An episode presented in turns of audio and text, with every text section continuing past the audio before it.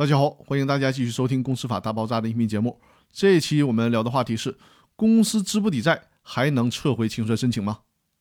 在之前的音频里面，我也跟大家专门讲过，强制清算的申请不是你想撤想撤就能撤。因此呢，撤回强制清算申请必须符合法律的规定，不得侵犯国家、集体或者是他人的合法权益，不得违反公序良俗或者规避法律，企图逃避法律的制裁。在公司强制清算的程序启动以后，申请人请求撤回强制清算申请，必须受以下两方面的限制。第一种限制，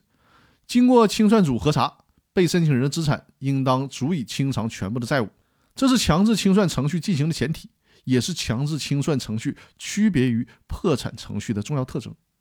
如果公司的资产不能清偿全部的债务，那么即使是公司的股东会、股东大会决议公司继续存续，申请人也不能向法院请求撤回强制清算申请，因为在这个时候，立法更侧重于保护全体债权人的利益，因此对于债务人和股东的议事自治和处分权就得进行必要的限制了，而且。公司在符合破产原因的情况下，也就是资不抵债的情况下，就不再具备完全的民事行为能力了。是否继续经营，也不再由股东会或股东大会来决定了。第二种限制，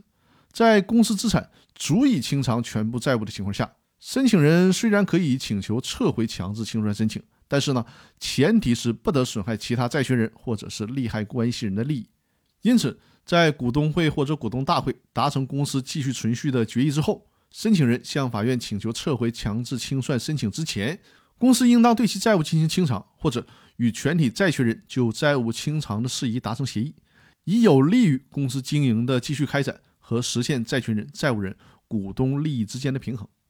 原因很好理解，因为如果这家公司现在清算，那么是有资产来偿还全部债务的，但你公司却决定先不还债了，而是改为继续经营。很有可能会把现在存的这点钱都给败光了，到时候可就没有钱再去偿还债权人了。所以呢，为了避免这种情况的出现，申请人向法院请求撤回强制清算申请之前，公司呢应当对其债务进行清偿，或者是与公司的全体债权人就债务的清偿事宜达成协议。那以上就是本期分享的内容，更多内容我们下期继续。感谢大家的收听。